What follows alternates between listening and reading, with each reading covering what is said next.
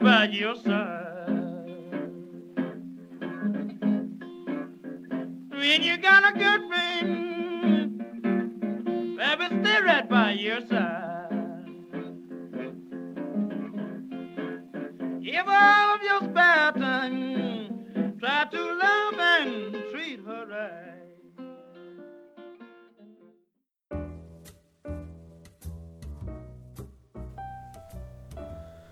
Hola a todas y todos y bienvenidos a un nuevo capítulo de Funados en cuarentena. ¿Cómo están chiquillos? Hola, muy bien. Eh, emocionados por poder volver a grabar nuestro querido capítulo de Funao desde comunas diferentes, ¿no? Sí, pues, Cheri, ¿qué tal tú? No, primero muy feliz de volverlo, de volver a grabar con ustedes y muy feliz de poder llegar nuevamente a nuestro público y por supuesto no tan feliz por hacer cuarentena. Hoy no está na- nada de fácil, la verdad, este periodo. Partiendo por el programa, llevamos un par de semanas adicionales de eh, lo que es nuestra frecuencia habitual, pero hemos tenido varias dificultades para grabar porque hemos tratado de cumplir la cuarentena rajatabla, entonces nos hemos estado equipando con micrófonos y algunas cosas, programas para poder llegar a todos nuestros auditores y auditoras. Oigan, ¿cómo les ha tocado a propósito de la cuarentena a ustedes? Eh, ¿Ha sido muy difícil? Eh, ¿Han cuidado la cuarentena? ¿Han tenido que salir? ¿Están trabajando desde sus casas? Pucha, la verdad es que ha sido eh, de a dulce y de agraz, más de agraz que de a dulce, obviamente, ¿no? Porque eh, si bien estamos en cuarentena, eh, yo en lo personal he, he seguido trabajando con cuestiones académicas y la verdad es que me tiene un poco cansado tener que trabajar en la casa, como la falta de una distancia, ¿no? Como con el espacio de trabajo es bastante tedioso y además que eh, no es el caso de ustedes, queridos contertulios, pero eh, en mi caso tengo un hijo, entonces congeniar como toda esta cuestión de trabajar en la casa y, no poder salir con, con el cuidado de, de, en este caso, de Emil, mi hijo, es un poco más, lo hace un poco más difícil, pero bueno.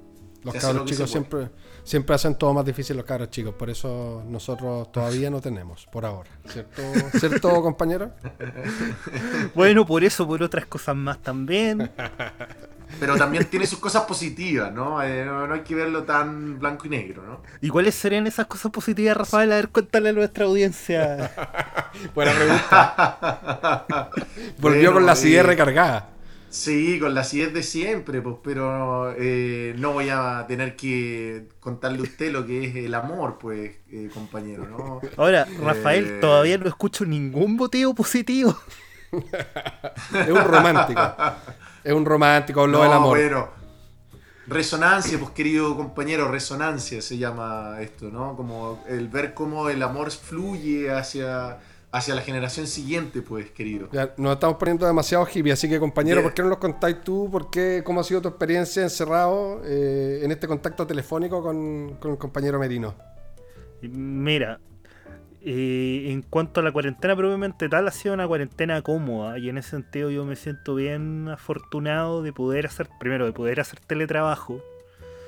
Segundo, de que si bien he tenido algunos contratiempos por mi tipo de pega, por tener que hacerlo a la distancia, no ha sido nada insuperable y nada, y nada tan terrible. Pero el agraz viene dado más que por más que por el encierro. Yo por mi naturaleza a mí me carga estar encerrado en la, en la casa. Eh, no, por las noticias. O sea, eh, es imposible sustraerse al, al ambiente general. Al ambiente general. A pesar de que es muy necesario. Más allá de de que bueno, hay, hay, hay temas, yo vivo con más gente, a mí me ha tocado salir a comprar, y este tema de que del poco contacto, del que hay que tener medidas higiénicas exageradas, igual, es complicado. Todo cuesta más. Yo, yo si tuviera que re- resumirlo en una frase, diría que todo cuesta más. Yo también estoy trabajando desde la casa. Eh, también, por suerte, tengo esa posibilidad y además herramientas en mi oficina como para poder hacerlo, porque tenemos todo eh, más o menos eh, digitalizado y en línea. En la tecnología ayuda harto, entonces hemos podido sacar la pega. pero aún así, claro, uno está menos cómodo, es más difícil como fijar los límites entre la pega y la vida personal, porque uno está en el lugar de trabajo que a la vez es tu casa. Bueno, eh, no sé, pues, en el caso de mi señora, por ejemplo, ella trabaja desde la casa, entonces le resulta mucho más natural, a nosotros probablemente un poco menos, pero, pero yo también me siento privilegiado por eso. Ahora, me han tocado cuestiones particulares, por ejemplo, estuve de cumpleaños hace algunos días atrás y tuve que acelerar. tuve, que, tuve que hacer una celebración más bien tímida, diré yo. O sea, estábamos los dos acá en la casa. Eh, y fuera, fuera de broma, la verdad es que fue un cumpleaños especial. Tuve que trabajar ese día, así es que eh, parte eh, del tiempo lo dediqué en eso, pero el resto, la verdad es que fue un momento de paz, diría yo. Eh, y de harto cariño, o sea, la gente me llamó, me llegaron correos, mensajes de WhatsApp, así que, bueno, pero yo, no sé, los últimos 15 o 20 días debo haber salido tres veces de la casa.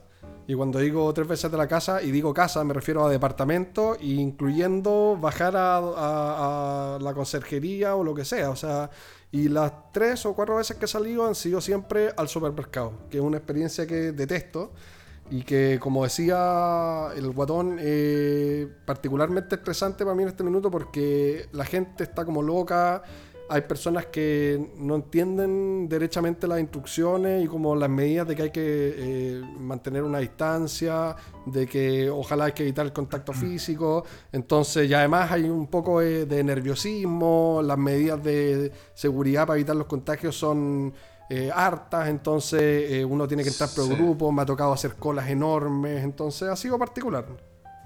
En, mi caso ha sido un poco diferente esa experiencia con el supermercado porque eh, ha sido como una suerte de bálsamo, ¿no? Como a mí también me ha tocado ir harto de compra, comprarle a mis papás que viven en, otra, en otro lugar, ¿no? Como, y aprovechar de hacer las compras para toda la familia y llevarles las cosas, etcétera. Pero, pero ha sido como un bálsamo, digo, porque es un momento para salir de la casa, ¿sí? con mascarilla y todas estas cosas. Pero para salir de la casa, tomar aire, ¿cachai? Eh, salir del encierro, ¿no? Como de esta, de esta circunstancia de verse eh, entre cuatro paredes, ¿cachai? Em, no, para mí ha sido como, a pesar de que me carga ir a comprar, eh, en este caso ha sido maravilloso y necesario. Y además, y además que en el caso del Cherry y el Rafa, ellos viven en casa. Yo, por ejemplo, estoy metido en un departamento que no es demasiado grande y eso también ha sido un desafío porque hay que ah, como saber convivir en un espacio pequeño, eh, uno tiene ganas de salir, a mí también, al igual que el guatón, me carga estar encerrado, pero la verdad es que por mi experiencia de vida he tenido eh, como que aprender a hacerlo nomás, entonces por suerte he podido distraerme tocando guitarra o haciendo música, eh, leyendo, trabajando. Y hay una cuestión que yo diría que es como la parte feliz de este proceso, que es como eh, el tener una instancia forzada como de pensamiento y reflexión, que no sé si a ustedes les ha pasado. Mm. Sí, yo, yo, quería decir una cosa más, de hecho, sobre lo que dijiste antes de, este punto, que también es muy importante, que es como tener la, la posibilidad además de, de, para los que tienen que trabajar y salir mucho de la casa, de tener algún contacto más fluido con con, la familia, ¿no? Y como a propósito de la pregunta ácida de, de al principio, la posibilidad de estar mucho más con, el hijo, en mi caso, con, de poder jugar a la pelota con él, en el metro cuadrado que tenemos, pero en fin. Eh, así que como que de eso también se le puede sacar algo. Y para ahora sí volver al punto del pensamiento reflexivo ha sido como una suerte de pausa, ¿no? Como, eh, y para poder... Eh, eh, reflexionar sobre todo lo que ha pasado en el país. ¿no? Yo no sé cómo, cómo lo ve Cheri ahí al respecto. No, o sea, yo discrepo un poco de ustedes, pero no discrepo en la, en la conclusión final. Yo creo que en estos tiempos de coronavirus hemos todos reflexionado más sobre la vida, sobre la sociedad, sobre el mundo. Pero por, no por la cuarentena, sino porque ya más bien, sí por la cuarentena, pero no por el hecho de estar encerrados, sino porque ya el virus afectó nuestras vidas. Pues. Si al final, del, al mm. final de cuentas que te quedes encerrado en tu casa no, es normal, no es natural. Entonces, si uno no se pone a, repensar su propia vida, después de todo lo que ha ocurrido, es que estáis, vivís en otra realidad. Estáis disociado de tu propio cuerpo, no sé, no sé. Pero Mm. eso más por el encierro es por la contingencia, más que nada.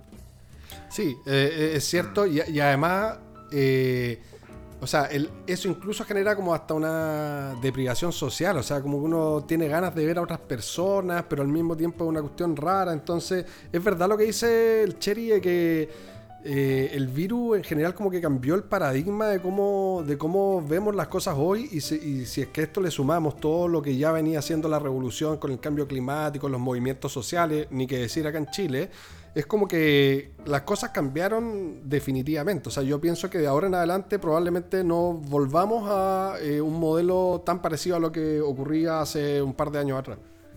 Pucha, ahí yo soy pesimista, o un poco más que usted. Me, no, no daría por sentado de que el coronavirus va a cambiar necesariamente eh, las condiciones sobre las cuales funciona la sociedad en general o el país. ¿no?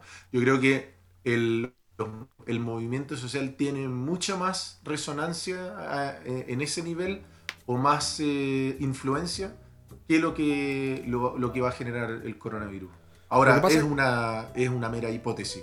Yo estoy de acuerdo contigo en que hay como cierta inercia a que, eh, no sé, ahora todo el mundo, como el otro día lo conversaba con mi mamá, todo el mundo se alegra con los, eh, la gente haciendo música en sus balcones, aplauden a los médicos y el día de mañana, cuando esto ya sea parte de la rutina, es el vecino de mierda que está metiendo bulla, y ¿te cachai? O sea, hay como una especie de vuelta a la normalidad que por un lado es necesaria, pero que por otro lado pierde el valor del tiempo que tanto reclamamos, de eh, la posibilidad de compartir con la familia. Entonces, pero lo que yo sí creo es que esto no solamente tiene que ver con esta reflexión que hablamos, sino eh, con cómo eh, este tipo de, de aislamiento y de práctica extraña que es estar encerrado en tu casa, además con toda la preocupación que implica a nivel país, con nuestras familias, seres queridos, qué sé yo, eh, resalta conductas que eh, socialmente son muy detestables. O sea, eh, lo- las mismas demandas que han, que han surgido a partir del movimiento social, yo creo que hoy día tienen un correlato en otras conductas que se han visto reflejadas. Y de hecho, eh, aprovecho de, de invitarlo a que empecemos con nuestro primer funado.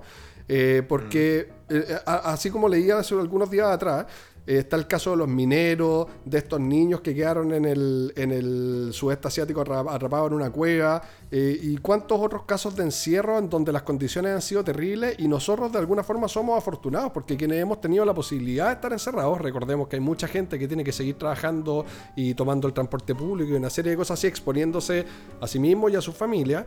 Eh, bueno, nosotros por el contrario podemos estar en esta situación de privilegio y además rodeados de todo lo que queremos, o sea, abastecidos, con internet, con luz.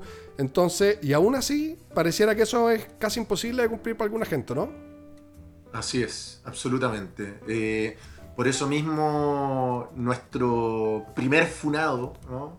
si me lo permiten, queridos contertulio, Adelante, por favor. Eh, bueno, ¿quién otro, no? Que sino estas personas que, llamémosles los inconscientes, que hacen oídos sordos frente a cualquier llamado de la autoridad sanitaria, por más crítica que uno le pueda tener, ¿no? respecto de medidas obvias para eh, poder ponerle freno a este contagio masivo del, coronavirus. Eh, me refiero a esta gente que eh, para este fin de semana largo, por ejemplo, salió en masa, a pesar de las exigencias sostenidas desde de parte de la, de, ¿cómo se llama? El- de la intendencia, ¿no? Salió en masa y más, salió en masa a playas, al sur, etcétera, ¿no? a disfrutar de este fin de semana largo como si fuera un fin de semana largo cualquiera. ¿no? 23.000 eh, vehículos salieron de la capital, para ponerlo en números. Y además, perdona que, eh, pero me parece que ni siquiera es la primera vez en que se presenta esta situación. Ya hace dos semanas atrás aproximadamente se había dado toda esta polémica, ¿cierto? Por la gente que salía a vivir esto como una suerte de retiro espiritual a sus casas en la playa, en donde la autoridad nuevamente tuvo que hacer un llamado y le dio incluso un plazo perentorio para regresar a su domicilio principal, porque vimos desde eh, zorrones eh, haciendo fiesta en, la playa hasta el diputado Urrutia dándose vuelta ahí de lo más feliz, ¿o ¿no? Así es, y pasa- hoy día Perdón, juegue nomás. Che. Lo que pasa que, bueno, lo que conversamos cuando empezó, cuando ocurrió ese primer fenómeno de gente escapando a sus segundas viviendas, es que no sería tan, no hubiese sido tan grave si es que esa gente hubiese ido a sus segundas viviendas a, recluir, a recluirse. El Mm. problema es que eso no ocurrió. Eso no ocurrió, esa gente carreteó, esa gente iba a la playa y como, bueno, como decía Joaquín respecto al diputado Urrutia, se dedicaron a pasear. Mm.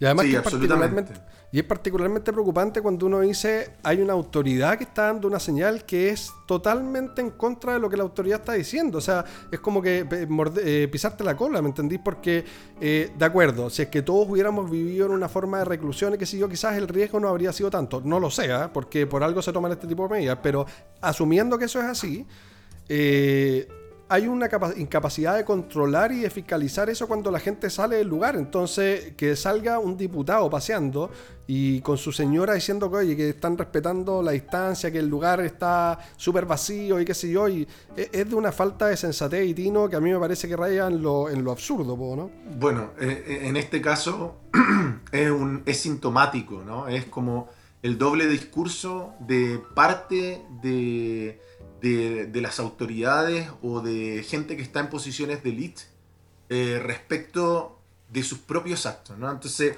uno es el caso que citaban ustedes de Urrutia, este diputado de la UDI. Otro, ¿no? Puede ser el de la doctora que teniendo coronavirus se fue a, hacer las compras al, no sé si era el Alto Las Condes. Sí, el Ah, Jumbo entonces- Alto Las Condes. Y, y- y, digamos, una doctora tiene una posición en ese sentido privilegiada para comprender lo que son este tipo de cosas. ¿no? Entonces, eh, es una cuestión sintomática. eh, y A mí me encantó su explicación. No, lo que ¿La- les la decía, a mí me, doctora? enca- me encantó su explicación. Es que cuando sacamos el permiso en la comisaría virtual no nos preguntaban si teníamos coronavirus o no. Oye, me que, lo vi. perdona, es realmente una. Hay que ser muy hueón para decir eso, sorry, ¿ah? pero es que hay que Sí, ser sí, muy sí. bueno, sobre todo siendo, siendo médico. O sea, es, es lo que a mí más me llama la atención, porque como dice el Rafa, el buen- eh, tiene, la, la vieja tiene una, un conocimiento técnico respecto a eso. Era una persona totalmente en sus cabales, era una mujer de algo, sesenta y tantos años, eh, de, con estudios al respecto, y dice eso cuando todos sabemos que los permisos, bueno, también había un abuso de esos permisos, se sacan en forma automática sin ningún tipo de calificación de por medio. Entonces, por favor, que haya tenido que eh, el equipo médico Integramédica, que fue donde la- esta señora se estaba tomando unos exámenes, qué sé yo, bajar a avisar al Jumbo que a la vieja se le ocurrió nada, eh, la brillante idea de meterse a comprar. Es como de una. un- un- realmente yo me pregunto qué tiene la gente en la cabeza cuando hace eso. Absolutamente, pues. Eh, y en esta misma línea, para, para mencionar otro caso más, el hijo de otra autoridad, eh, quizás casualmente de la UDI, eh, el hijo de la, de la presidenta del partido Unión Demócrata Independiente, Jacqueline Van Riesenberg, eh, que también fue encontrado en una plaza, eh, a pesar de que tenía que estar en cuarentena. ¿no? Oye, Rafael, noté que Eh, lo pronunciaste de manera muy cuidada. Sí. ¿Querías Muy- evitar algún exabrupto? Su Pepe Out. Eh, no, me, me- no me quería mandar un pepeado. Oye, no, en porque todo caso. suena, suena feo si uno dice Van Rieselberga. Pero, oh, mierda. Disculpe.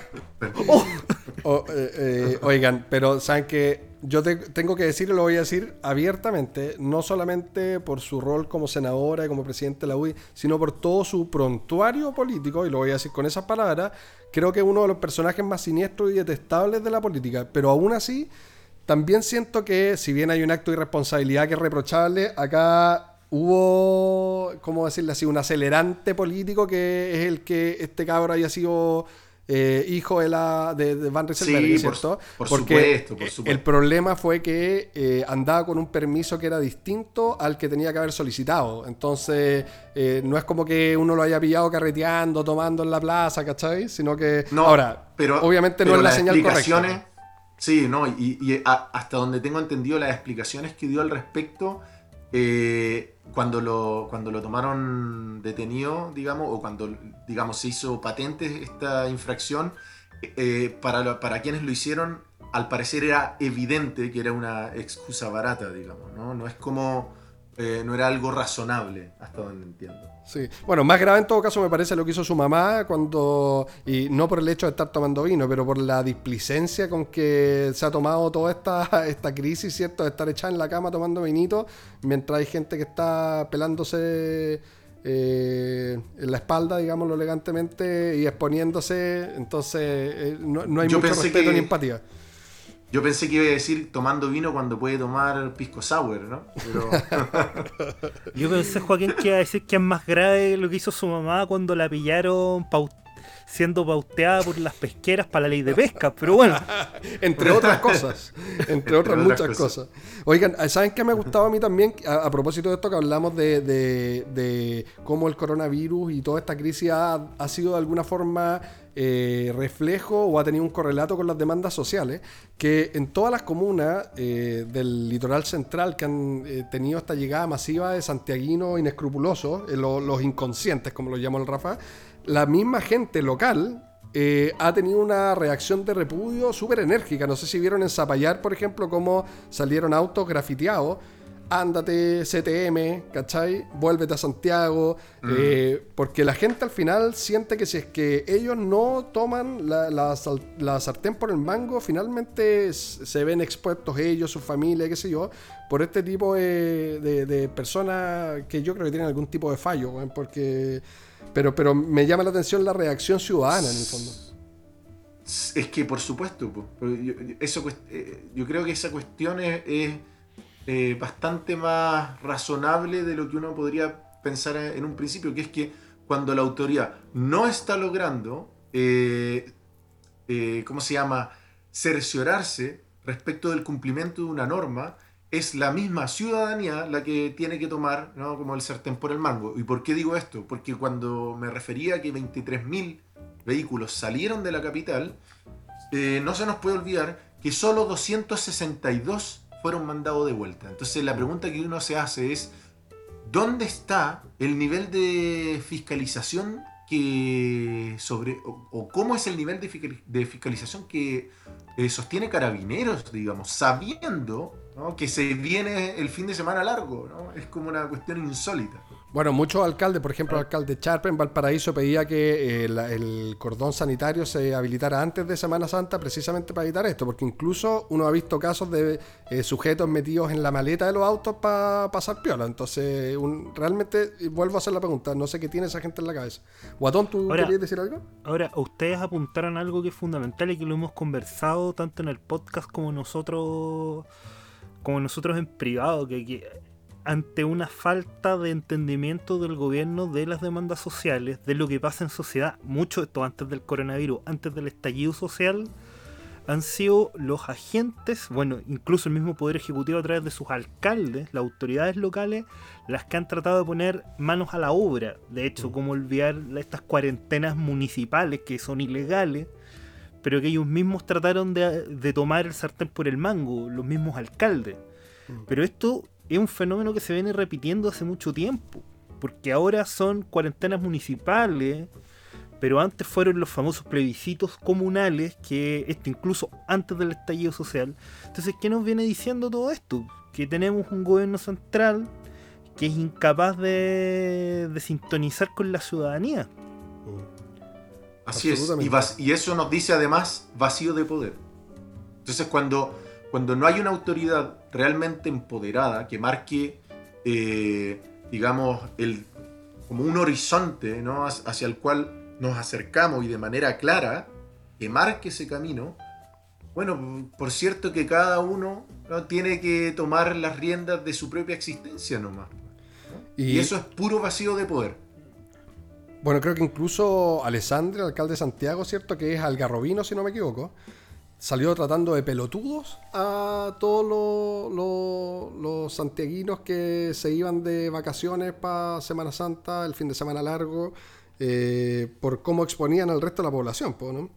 Entonces, ahora, no sé si les llama también la atención que todos los casos que hemos estado comentando son casos que provienen de un sector socioeconómico, o sea, es gente de eh, acomodada, con recursos, mm. entonces eso da probablemente eh, más lata y resentimiento, porque eh, recordemos que las comunas en cuarentena obligatoria, en, la, por lo menos en Santiago, en su gran mayoría, son del sector oriente, que es el sector más acomodado, que es el sector que de alguna forma se le atribuye la responsabilidad de la propagación del virus porque lo importaron desde afuera. Entonces, eh, hay una cuestión que yo creo que también es como, eh, eh, como inflar una, suerte de abuso, ¿no?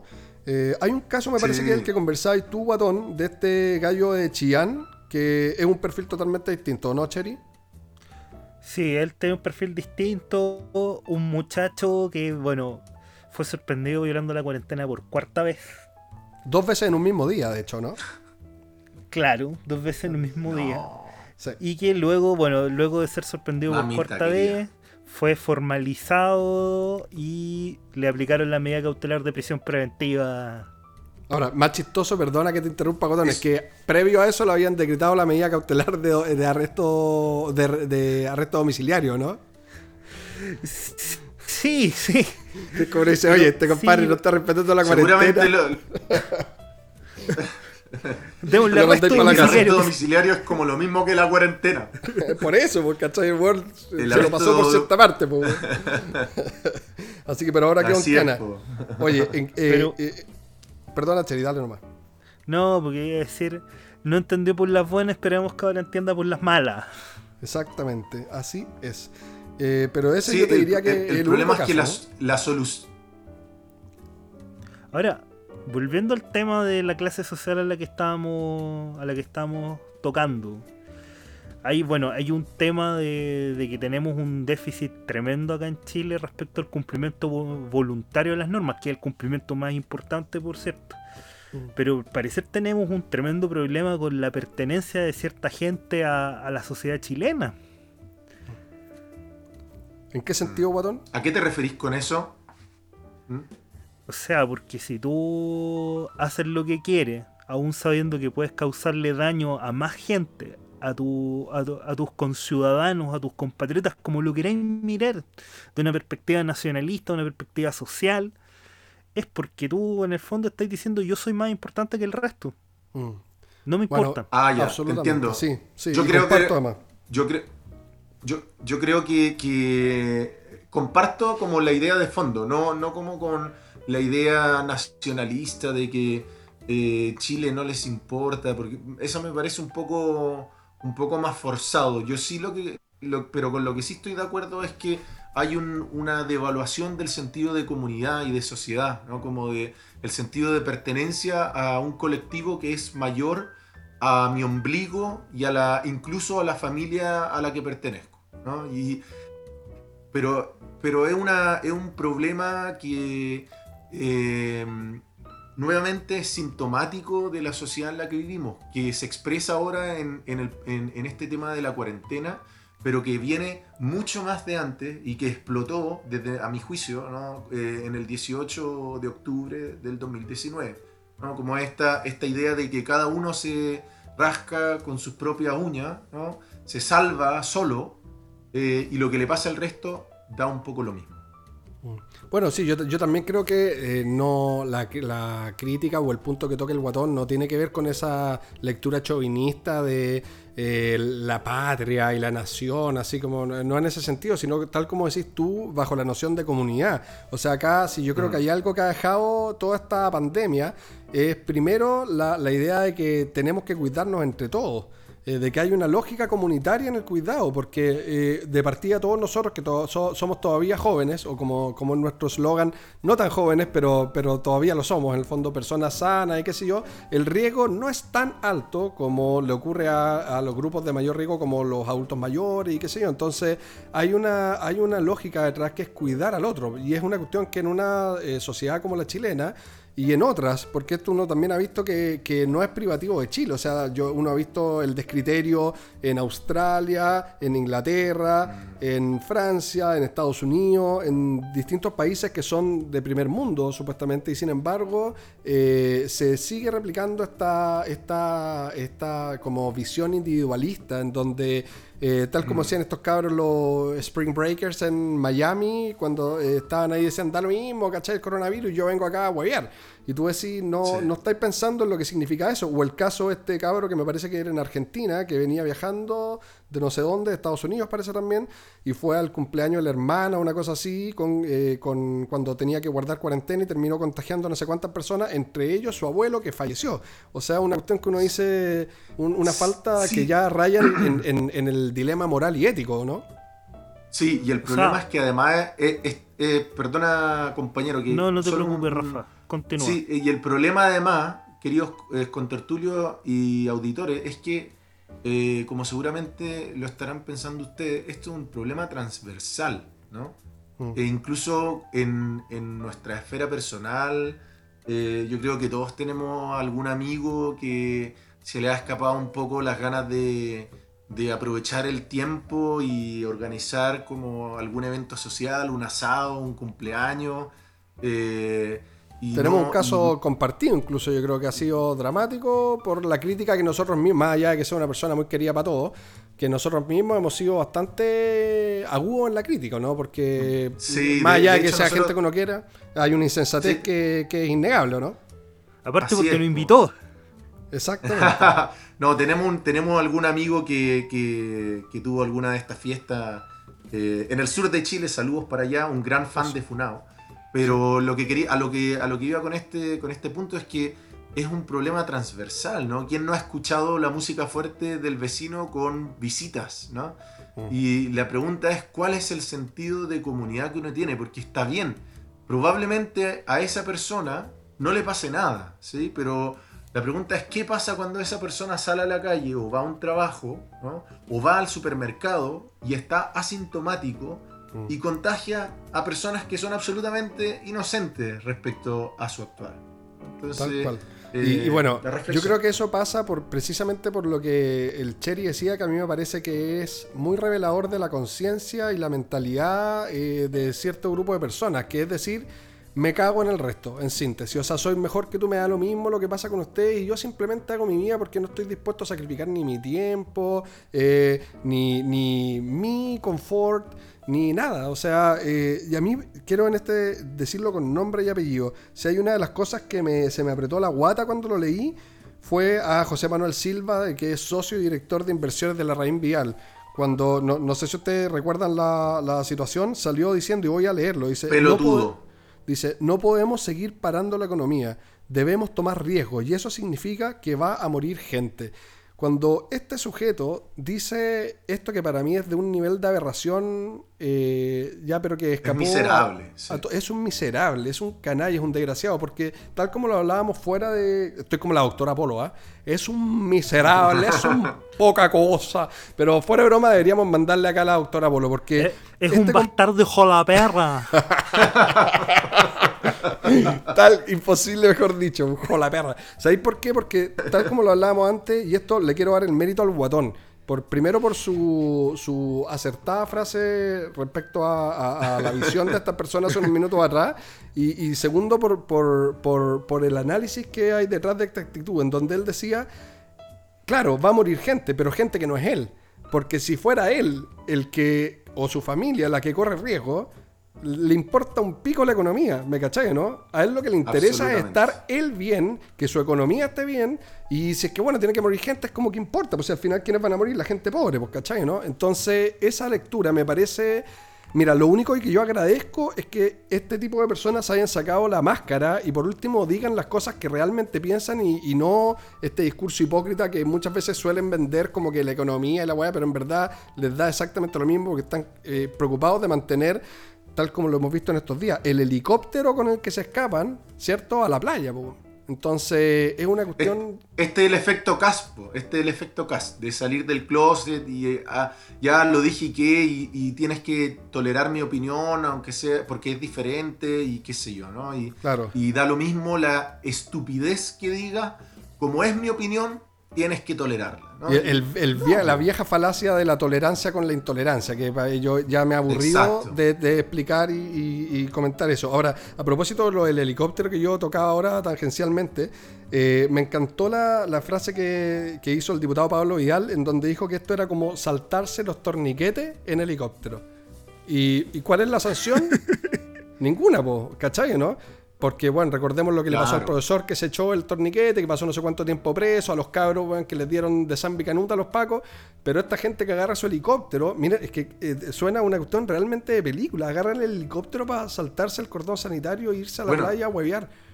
Y Bueno. ahí están Bueno, no es, tan, no, es tan, no es tan sorprendente. Imagínate que esta persona que, que sacó su arma en el sector oriente de la población en pleno eh, ardir del movimiento social pasó menos tiempo en la cana que el profesor que se saltó el torniquete.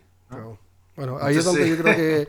Por eso es que yo creo que al final todas estas cosas que hemos conversado, eh, que pasan por las demandas sociales, se ven reflejadas eh, una y otra vez en situaciones que son extraordinarias como eh, la, ¿cómo se llama?, Eh, explosión del movimiento social, eh, como este estado de excepción como es estar encerrado en la casa, todo eso va agudizando de alguna forma la crisis, ¿o no? Guatón, ¿qué opinas tú?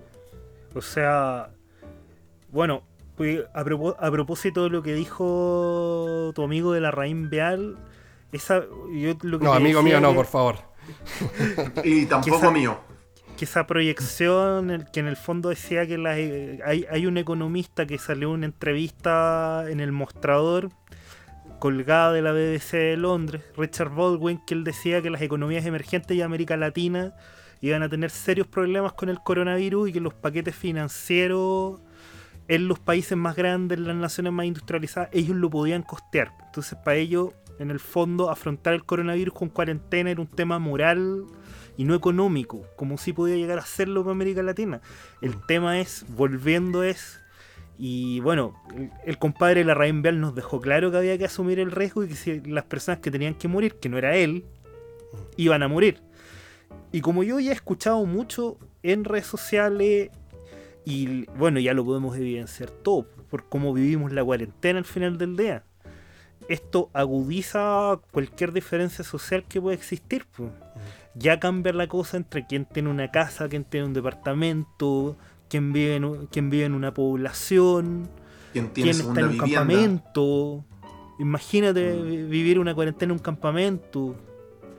Mm. Lo que está pasando en, Ba- en Bajos de Mena, lo que pasó con el- este pastor evangélico, que al primero se decía que él estaba haciendo culto, que tenía coronavirus, y estaba haciendo una, una ceremonia, y después se supo que él en realidad no solamente estaba haciendo la ceremonia, que- sino que toda esa gente vivía ahí. Entonces eso, el- lo que está haciendo el virus es revelar ciertas situaciones de precarización que no, no veíamos, más bien que no queríamos ver, pues eso estuvieron ahí siempre. Y si se trata Sí, de. Perdona, si se trata de invisibilidad social, quiero poner, eh, aprovechar lo que dice el botón para plantearles un tema y que ustedes me digan qué es lo que opinan, porque para mí es de lo más dramático, lo más complejo de todo lo que hemos visto con esto, que es la realidad carcelaria. Cómo se han dado brotes, ¿cierto? En Puente Alto, en San Miguel, y cómo esas personas finalmente están destinadas a su suerte, porque los contagios han, eh, se han multiplicado. Eh, y es son personas que están ahí, como saliendo casi a saludar al César, eh, destinadas a morir. Entonces, no sé qué, visión tienen eso a raíz de las diferencias sociales que estamos conversando, ¿no? Bueno, e- ellos, eh, estas personas están doblemente, son doblemente castigadas por este tipo de cosas, ¿no? Y a mí me sorprende también la falta de empatía de una parte importante de la población. Algunos de ellos eh, que se van en helicóptero eh, en Semana Santa a su segunda vivienda y que dicen, bueno, pero si ellos están en la cárcel se lo merecen, etcétera, etcétera. ¿no? Hay mucho de esto en, en Twitter, eh, que bueno, es una, es una red absolutamente eh, de odiosidad, etcétera. Se presta muy bien para esto, ¿no? Pero, Pero síganos en pero- Twitter. Exacto, pero sí, E pero síganos en Twitter. Eh, exacto, ¿no? Eh, esta cosa. Estamos, Bueno, mira, pero- estamos, estamos con un. Estamos, mira, ya, para darle espontaneidad a esto, como estamos grabando todos desde nuestras casas, les pedimos a nuestros auditores y auditoras que tengan cierta tolerancia con algunos impases, como este que acaba de ocurrir, ¿cierto? ¿Estaba sonando el celular, Rafiki? Sí, eh, es que me, me estaba llamando justamente eh, el presidente de la Cámara de Comercio para quejarse por mi, por mi comentario. De hecho, retiramos todo lo dicho respecto a la raíz vial, ¿cierto? No. Sí. Una, No, una gran excelente empresario. consultora. Si tienen inversiones, la raíz vial. Totalmente transparente, gente, eh, cierto, de probidad absoluta. ¿ah? No, eh, Sí. fueron malinterpretadas sus palabras. Ju- Julio Ponce Lerú lo recomienda. no, sí, y, absolutamente no, pero lo que iba a eso, el doble castigo y la, la, la- difícil como calificar esto, la, el intento de aprovechamiento también de una parte de la clase política para pasar gato por liebre y tratar de sacar a los condenados por violaciones de derechos humanos en Punta Peuco a propósito del coronavirus. ¿no? Mm. Eh, O sea, que bueno. Sí, Hay compañero. dos temas. Primero, eh, acá en Chile no nos engañemos, acá en Chile no- a, la, a, clase política y a la gente en general no le interesa la situación en las cárceles. Así tal cual. Y de los únicos presos por los que se preocupa la élite política, ah, yendo al segundo tema, es al parecer por los, es por los presos de Punta Peuco, que es un sector de la élite política en específico, la UDI y el Partido Republicano, que al parecer están no les interesa ningún otro preso que no haya sido los que están en esa cárcel, que fueron cri- bueno, criminales de lesa humanidad. Curioso, Exacto. por decirlo. Lo, lo más divertido, permítanme este comentario, lo más divertido es que el eslogan que eligieron fue la ley humanitaria no discrimina y por eso hay que sacar a los, a los criminales de Punta Peuco. ¿no? Entonces, eh, es lo más paradójico que pueda existir. ¿no? Eh, la ley humanitaria no discrimina, por tanto, hay que dejar libres a aquellos que violan las leyes humanitarias Ahora, de mira, nuevo, que- de nuevo el, el parámetro de el- la- esta frase de, Popper, ¿no? De hay que ser intolerante o intolerantes con los intolerantes. Sí, yo creo que eh, ese tema da, eh, bueno, eh, yo creo que el, el- todo el tiempo que ha pasado desde nuestro último programa nos ha dejado con una lista pendiente larguísima. Eh, igual tenemos que seguir avanzando y yo creo que el tema de, de la, de Punta Peuco da para mucho. Eh, sinceramente, incluso a raíz de lo que decía y el rol que tuvo el propio Mariano Puga, que hace que el capítulo pasado lo homenajeamos, ¿cierto?, por su fallecimiento. ¿Y cuál es el acto ético respecto a una persona que no es cualquier tampoco violador de los derechos humanos, sino es un viejo de mierda que cometió las peores atrocidades? Porque yo el otro día leía, a raíz del informe Vales Jorron más, las atrocidades que ha cometido esta gente. eh, pero que hoy día está en una situación de vulnerabilidad que eh, es distinto. O sea, un viejo mierda postrado, con un cáncer metastasiado. Entonces, es, es realmente un análisis y un examen ético-moral súper complejo, porque cuando yo leía el Pero no todos están así, ¿eh? No, bueno, eh, partamos de la base de que, el, de que el indulto, la liberación de la gente tiene, eh, tiene que ser así, pues, pero en los otros casos me parece ya francamente, como decís tú, pasar gato por liebre, pero, pero uno se ve enfrentado a una cuestión, pero yo leía el relato de las torturas y violaciones a los derechos humanos que habían cometido y se me paraban los pelos de espanto, weón. Una cuestión que tú decís, ¿cómo puede haber una persona que tenga ese nivel de maldad dentro. O sea, ni siquiera las quiero decir por respeto a nuestros auditores y auditoras, pero eran tremendas. Entonces, obviamente la guata dice una cosa, pero por otro lado uno también entiende la crítica que hay detrás y la postura que ha tenido gente como el propio Mariano Puga, el cura Montes, que no es muy de mi devoción, pero por lo menos... No, para eh, nada. No, para nada, pero, pero por último... Para mí, para nada, digo. Pero le mete, por lo menos le ha metido cabeza y no es esto que yo creo que es la gran crítica a, a- a- a- a la posición de Cast, por ejemplo, que es el oportunismo. Porque cuando se trata, como decía el guatón, de defender la realidad carcelaria del perraje, a, a Cast se, le olvida absolutamente todo su discurso respecto a los pobres viejitos de Punta Peuco. Pero cuando se trata de ir a defenderlo a ellos, oye, por favor, esta gente es gente que está sufriendo, ¿cachai? Es un viejito desalmado. Entonces, Ese doble Sí. discurso es el que a mí me revienta las pelotas y lo digo así Sí. con todas sus letras, porque es un oportunismo absoluto, más allá del análisis eh, el- y, el, y el examen ético-moral que uno puede hacer respecto a si es que corresponde o no un indulto a este tipo de personas. Bueno, sí, yo creo que hay que. Mm, juegue nomás. So- Dele, decir otra cosa, por cierto, porque ellos es gente que le gusta mucho señalar el resentimiento del, de la otro, del otro espectro de la élite política y de la gente de izquierda, pero es gente que todavía vive en la Guerra Fría, Mm. porque para ellos son he- los héroes de la patria que están sufriendo las injusticias, las injusticias de la vuelta a la democracia. Mm. ¿no? Sí. Entre- Es que eso es lo que justamente quería, quería, quería decir, Jota. Yo creo, bueno, este es un tema que da para otro programa probablemente, pero, pero acá se- estamos hablando de gente que en una parte importante de, lo- de los presos no tiene muestras de arrepentimiento. Mm. eh, que creen que ellos vinieron a salvar a Chile y que fueron capturados por la justicia eh, marxista, ¿sí? Eh, y que eh, no han generado ninguna reflexión, eh, como digo, respecto a los actos que tú dices que te pararon los pelos. ¿no? Entonces, yo creo que ahí hay, hay muchos pelos eh, en la sopa ¿no? y que quizás en otro momento podamos escarbar. No, no sé cómo, cómo lo dices tú, señor Estoy totalmente de moderador acuerdo. también. Sí, estoy de acuerdo. Ahora, si les parece, porque no todo es coronavirus, ¿qué tal si avanzamos a otros temas de eh, contingencia eh, política que ha estado bien ardua durante esta semana, ¿o no, compañeros? Sí, pues, tenemos nuevo presidente de la Cámara de Diputados. Nada así a presagiar, ¿cierto? Diego Paulsen Kier, militante de Renovación Nacional, diputado, no me sé el número del distrito, pero es Temuco Padre de las Casas, eh, y que es el presidente más joven de la historia de la Cámara de Diputados. Mira, Mira, qué, qué increíble. todo un logro. Oye, Todo un logro, y con mayoría opositora. Entonces, el funado, bueno, va, viene de la mano. Esa mayoría opositora es la, es la que tenemos que funar ahora mismo.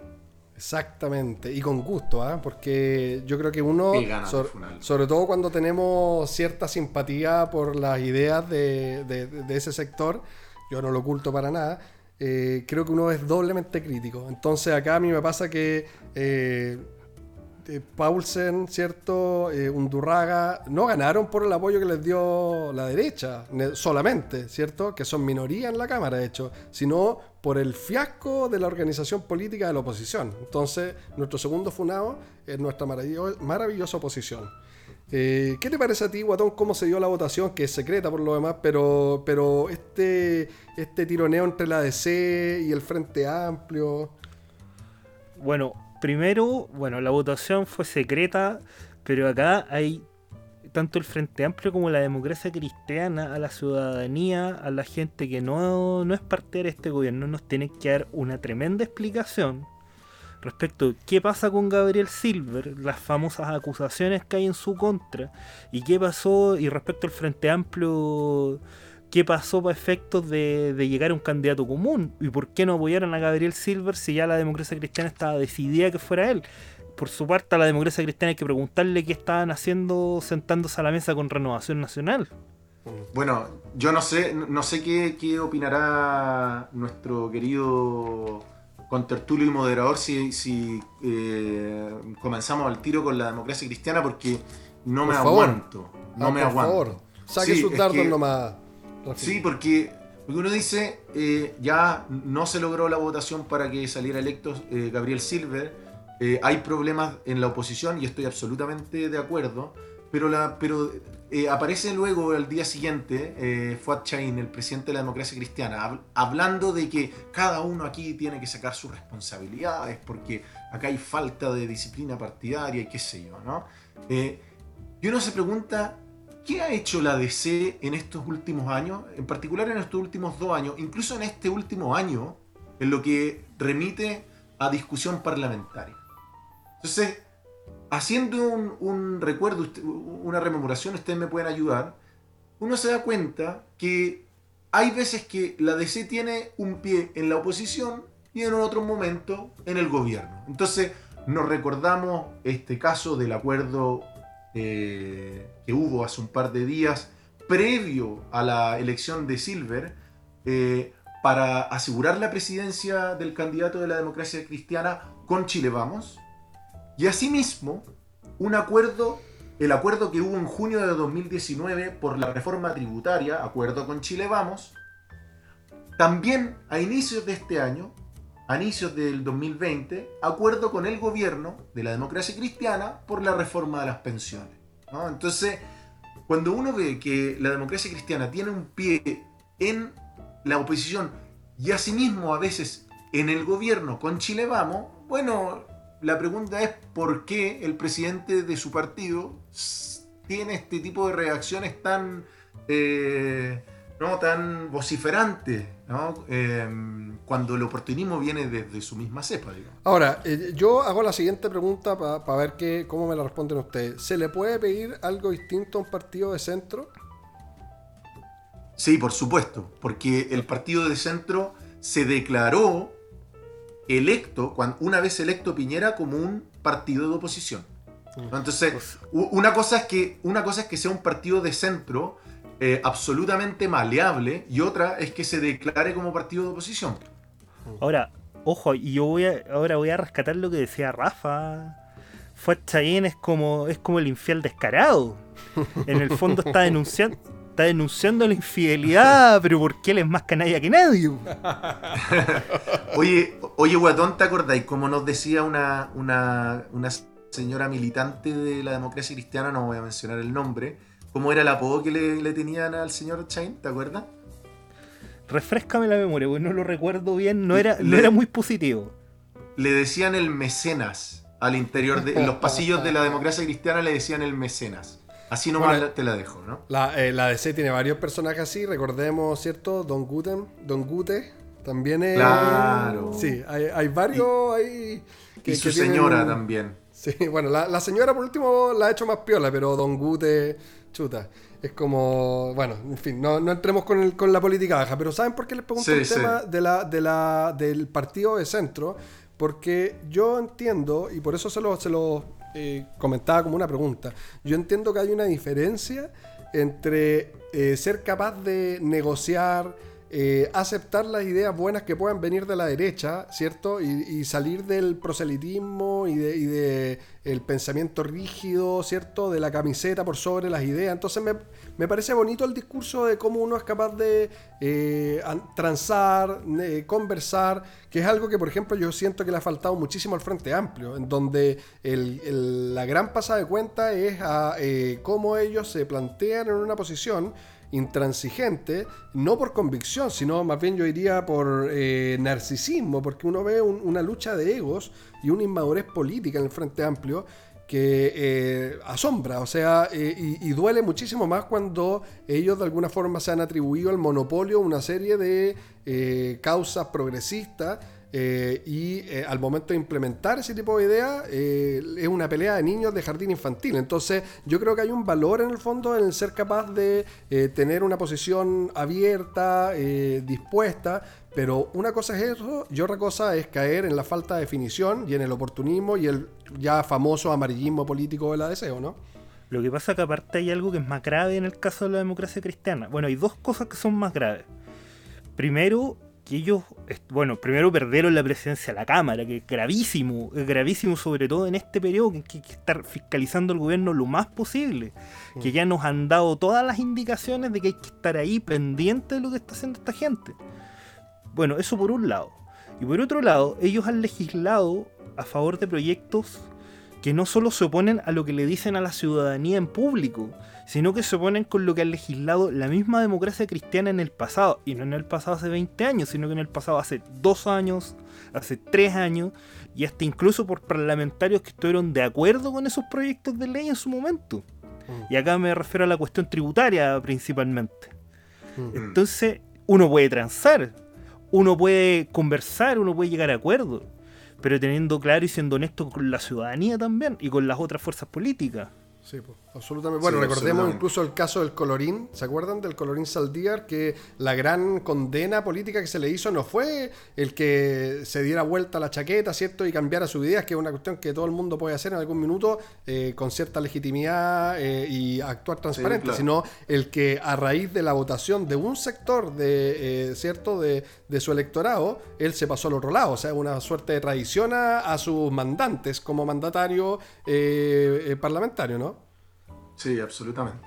Entonces, ahora, eh, Em, dale, dale nomás. Rafa. No, No, te iba a comentar que eh, a mí me parece que acá hay eh, dos fallas de la oposición, que este segundo funado.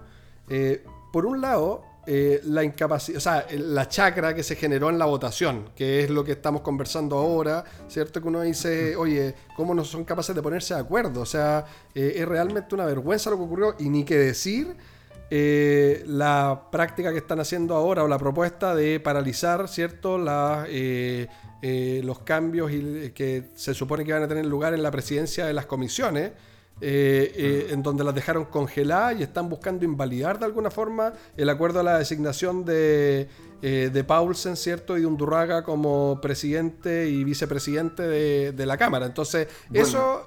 Eso ya me parece una chambonada ya de proporciones, pero hay otro punto que es anterior que tiene que ver con eh, el ser capaces de llevar candidatos que generen cierta cohesión, porque por un lado mandaron cierto a Silver, que no tiene, pero ninguna suerte de adhesión de, de la centroizquierda, de, partiendo por todas las denuncias que decís tú de, eh, más allá de que sean fundadas o no, de violencia intrafamiliar qué sé yo, pero también está Carol Cariola, que por mucha simpatía que uno le pueda tener en su en lo personal a ella, eh, ha salido hablando cuánta tontera eh, existe en los últimos días, especialmente. Entonces, no calienta a nadie. Entonces, como, ¿por qué un ejercicio tan nefasto Pol- de candidato? política, políticamente, para precisar, eh, Joaquín. Sí, eso, por Dios, que falta de respeto, pero que fal- funado, funado Rafa, se ha funado al Rafa. Oye, pero, pero me entienden o no, o sea, hay como una falta de, eh, una negligencia no solamente en la votación, sino también en la propuesta que ellos llevan como candidatos. Entonces, ¿qué? no sé qué Sí, opinan sí. ustedes. O sea, no están conversando como fuerza política, si eso es lo, que- es lo que ocurre. O sea, porque aparte, aparte del Frente Amplio respecto a la figura de Gabriel Silver, el presidente de los diputados radicales dijo que a él no le quedaba claro que hayan quedado despejadas las denuncias de las denuncias de abuso y maltrato familiar del diputado Silver. Mm. Entonces, ojo ahí, no solo que no se está conversando con el Frente Amplio, la ex concertación, sino que aparte entre esos mismos partidos, incluso partidos que eran aliados políticos históricos, no están conversando entre ellos. Mm. Sí, pero, Y pero a mí me parece... Perdón. Respecto a Carol síganos. Cariola, a propósito de lo que decía Joaquín, o sea, el video que aparecía hablando en este matinal de la red, impresentable. o sea, con- Paupérrimo. quedó, quedó en ridículo, más encima una profesional de la salud, quedó en ridículo. A ver, eh, recordemos, Sí, chiquillos, pero- recordáis a nuestros auditores de, que, de qué estaba hablando, en el fondo, para dar un poco de contexto. Lo que pasa es que en el matinal de la red ella estaba haciendo un despacho con, con un... Bueno, estaba la gente del matinal, había un especialista, no sé si epidemiólogo, pero alguien del mundo de la ciencia. Y la cosa es que ella estaba hablando de cómo estaba controlada la epidemia en China, en Italia, y la empezaron a detener y le dijeron, en China recién están Y- empezando a terminar a controlar la, la epidemia, y hasta por ahí nomás. Y en Italia está habló de desatada la superar. epidemia. Sí, de Y habló superar, es buena superar la- sí. Y cuando se Ahora le hicieron presente, ella dijo que no, que había hablado de controlar, pero, o sea, fue, sí, fue un mal día, digámoslo así. Sí, fue un mal día, pero yo creo que esas cuestiones, a ver, fue una estupidez, pero es una cuestión anecdótica. Eh, lo mismo creo yo respecto del caso de Silver, no porque fuera anecdótica eh, la veracidad de la violencia intrafamiliar, que por cierto que sería un argumento para que no fuera presidente de la Cámara de, de Diputados, ni de ninguna, ¿no? Pero, pero en este caso debo decir que me parece más bien un subterfugio que esconde el argumento de fondo de parte de la oposición para votar por él, que es un argumento más político. Y lo que, lo que está ahí, eh, a mi juicio también, es la falta de madurez eh, transversal, si me lo permiten ponerlo de esta forma, del Frente Amplio, de los políticos del Frente Amplio sobre todo, eh, para hacer política. ¿no? Eh, porque tú, te referías, Joaquín, a, la, a, lo que fue este. a lo que, a lo que es este, esta suerte de, diálogo para poder eh, congelar la presidencia de Paulsen y volver a recuperar el poder, ¿no? Y me De censurarlo. De censurarlo, ¿no? Eh, y me recuerda absolutamente a lo que fue la ley antibarricada, ¿no? Como votar a favor, después votar en contra. Entonces, da la sensación de que eh, eh, los políticos del Frente Amplio, una gran parte de los políticos del Frente Amplio, se toman esta cuestión absolutamente para la chacota, como si fuera como decisiones cambiables según el estado de ánimo, ¿no? Y, según lo cual la ciudadanía se- sencillamente lo tiene que entender, ¿no? Entonces, Te agrego un caso más. Te agrego Sí, un caso más ver. cuando eh, me parece que fue el 11 de noviembre del 2019, el gran acuerdo, ¿cierto?, por la paz y todo lo demás, que eh, Boric se arrancó con los tarros y eh, no pescó ni embajada a su presidenta, Gael Johaman, ¿cierto? Eh, A las bases de su partido, de hecho. y a las bases del partido. Entonces, eh, eh, efectivamente, eh, surge esta idea como de la ingobernabilidad y como de la falta de, de- de la capacidad de hacer política dentro de la misma coalición. Sí, de hecho, si, me, si, si pudiera ponerlo en un término, para mí, hoy día, como está funcionando el Frente Amplio, es teleserie. Son la política del espectáculo. Entonces, se va, eh, se arranca Gabriel Boric con los tarros, después renuncia acto seguido al día siguiente, al día siguiente, es decir, ninguna reflexión, renuncia con ansiedad de la, por la decisión anterior eh, el alcalde Sharp, ¿no? Eh, eh, al- a unas par de semanas o un mes después, el, el Partido Humanista, si mal no recuerdo, se baja del Frente Amplio. ¿sí? Mm. Eh, después, anteriormente, para volver un par de años atrás o un año atrás, la teleserie que fue Alberto Mayol como candidato del Frente Amplio, con estos dime y diretes, con Uf. la candidata de, de- de Revolución Democrática. Asimismo, la teleserie que, que ha sido Pamela Giles y que sigue siendo Pamela Giles y sus dime y diretes con el resto del Frente Amplio, sobre todo con Revolución Democrática. ¿no? Con Eh, Boric, que te acordás que cuando recién había asumido y le tiró con balda a Boric así, pero de entrada. Entonces, Exacto. tomándome de tu figura de la teleserie, el problema de esta teleserie es que todos quieren ser estrellas. Y eso es lo que a mí me parece nefasto.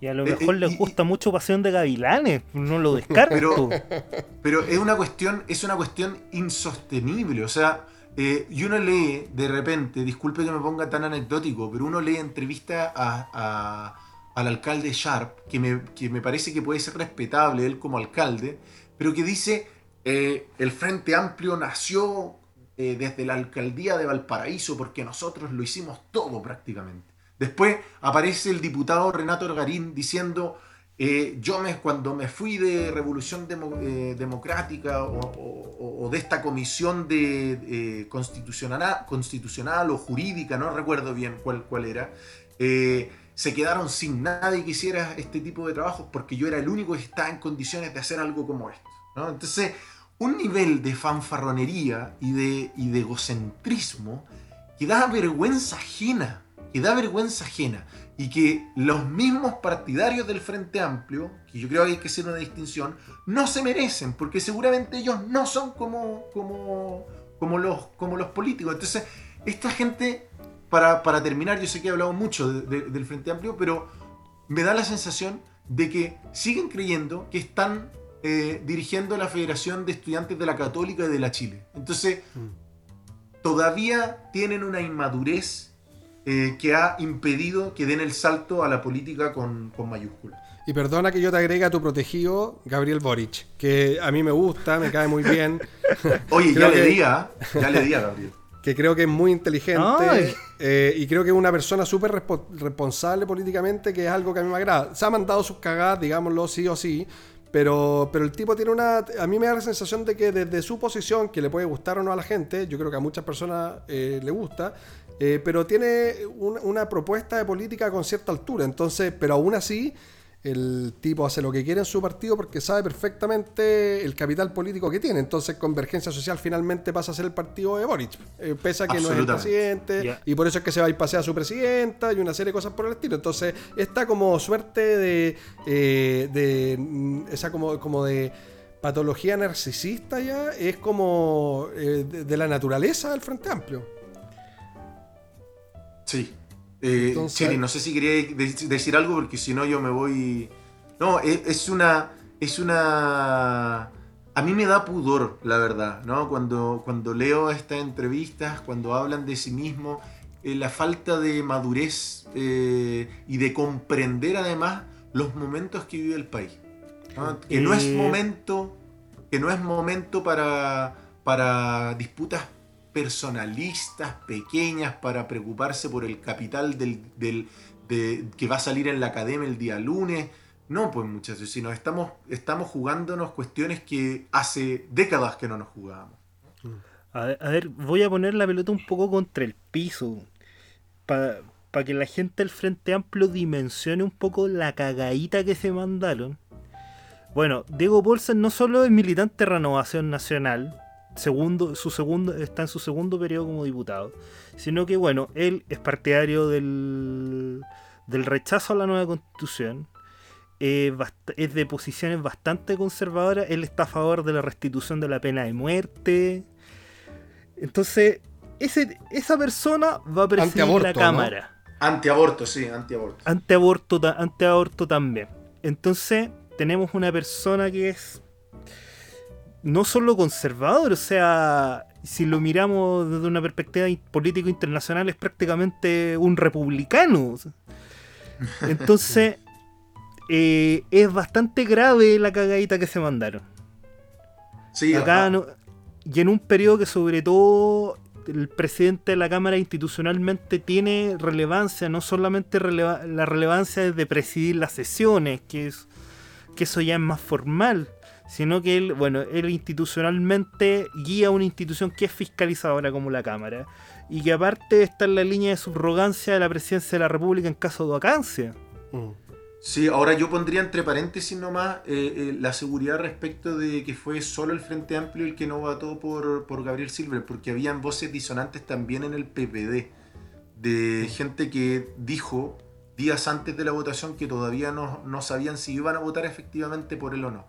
Eh, no hemos hablado de, del bloque concertacionista de la oposición, dícese PPD, PS, eh, Partido Radical, eh, seguramente porque ellos están sumidos en la irrelevancia más absoluta, ¿no? Entonces no merecen ningún, ningún minuto de nuestro tiempo, ¿no? Porque la DC vota acuerdo con Chile Vamos o no y decide, y el Frente Amplio vota o no por la presidencia de, de la Cámara y decide, ¿no? Entonces eh, ambos polos están tensando la política. El PS, el Partido Radical y el PPD, no. No, no hacen O sea, nada, ¿no? O sea, Y para volver a poner la pelota contra el piso. Es, bastante culpa del Frente Amplio que ahora Diego Paulsen sea presidente de la Cámara, pero es absolutamente culpa de la gente que acabaste de mencionar que Piñera sea presidente ahora.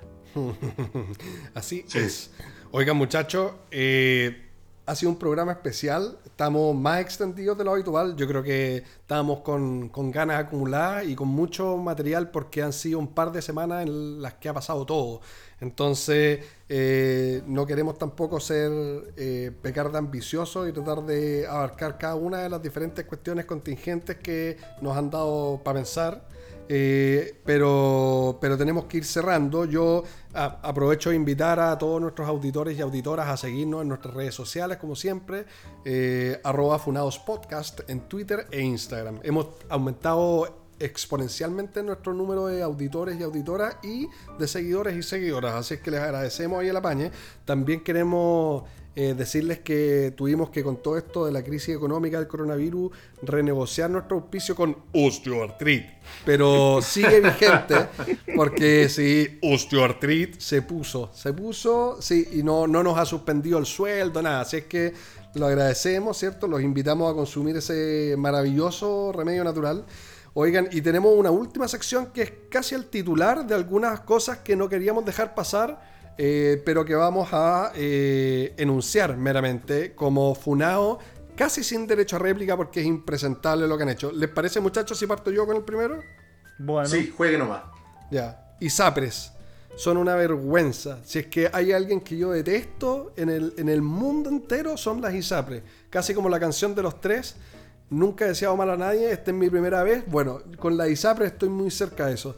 Eh, encuentro que es pero una vergüenza lo que han hecho en el peor momento de la crisis eh, sanitaria eh, empezar a subir lo- lo- los planes de salud.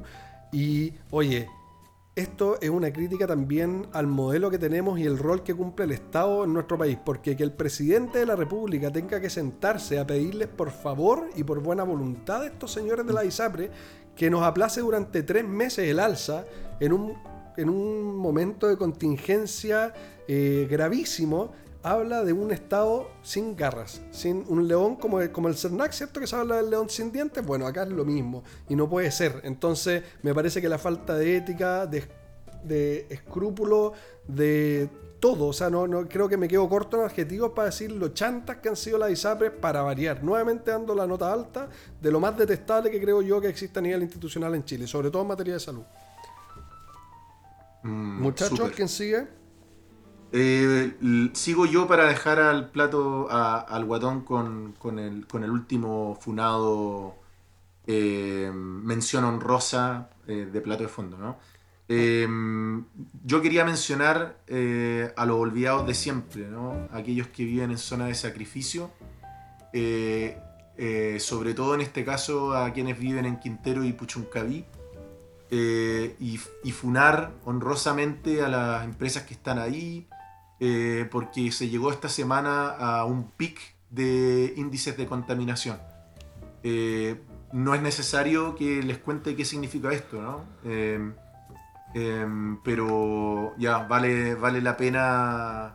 Vale la pena ahí darse un segundo y leer lo que, lo que le ha. el prejuicio que le ha significado a estas personas y justamente la falta de ética eh, y raciocinio mínimo, como decía Joaquín respecto a la ISAPRE, de aquellos que dirigen esta empresa y a su vez también del Estado por su falta de fiscalización al respecto. Y, y de capacidad, Rafa, perdona, y de capacidad, ¿cierto? Mm. De- del Estado de terminar con ese abuso. Entonces, nuevamente estamos frente a un Estado inerme. ¿ah? Y compañero, No, y no nos podemos olvidar de. Bueno, acá, el fun- eh, acá este funado estuvo muy en boga, ha pasado un poco el tiempo, pero no lo podemos olvidar. Sebastián Piñera Echeñique. por Señor su Funado. foto- por su foto en la Plaza Italia. Mm. Por esa, por esa selfie turística que se fue a, a mandar a la, a la Plaza Italia. Yo creo que no conocía, yo creo que no conocía la Plaza Italia. Puede ser también, puede ser, no lo descarto. Ojalá que haya leído los, los rayados en todo caso. ¿ah? Sí. Le- leyó que- hasta Piñera, leyó hasta Piñera. Bueno, oye, ha sido un gusto realmente. Echa- yo lo echaba de menos ustedes dos cabros en esta dinámica rica que se ha armado con el Funados Podcast y espero que nuestros auditores y auditoras también nos hayan echado de menos porque nosotros esperamos ansiosos su feedback, ¿no? Así es, pues, y esperamos todas las críticas, eh, mensajes, saludos, fotografías si quieren, todo a- por redes sociales. Oye, pero no sean mal pensados, fotografías de carteles, weón, de... Pero mamita, que Fotografías con ropa. La, la cuarentena Volvió. está haciendo lo suyo. ¿eh? volvió con todo el compañero, ¿ah? Sí, sí, volvió, Sí, yo- yo no cuchillo. estoy pillándole fotos a nadie. Oigan, bueno, estamos cerrando entonces este programa. Les mandamos un saludo y un abrazo a todos. Sigan cuidándose, quedándose en la casa, por favor, por responsabilidad social. Eh, aprovechen el tiempo que tienen. Y eh, saludos nuevamente a nuestro auspiciador Osteoartrit. Y síganos en redes sociales.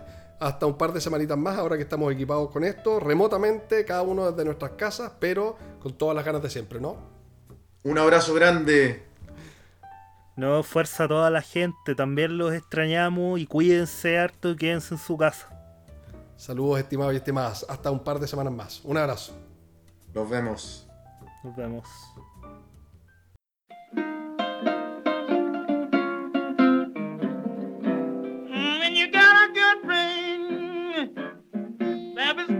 By your side.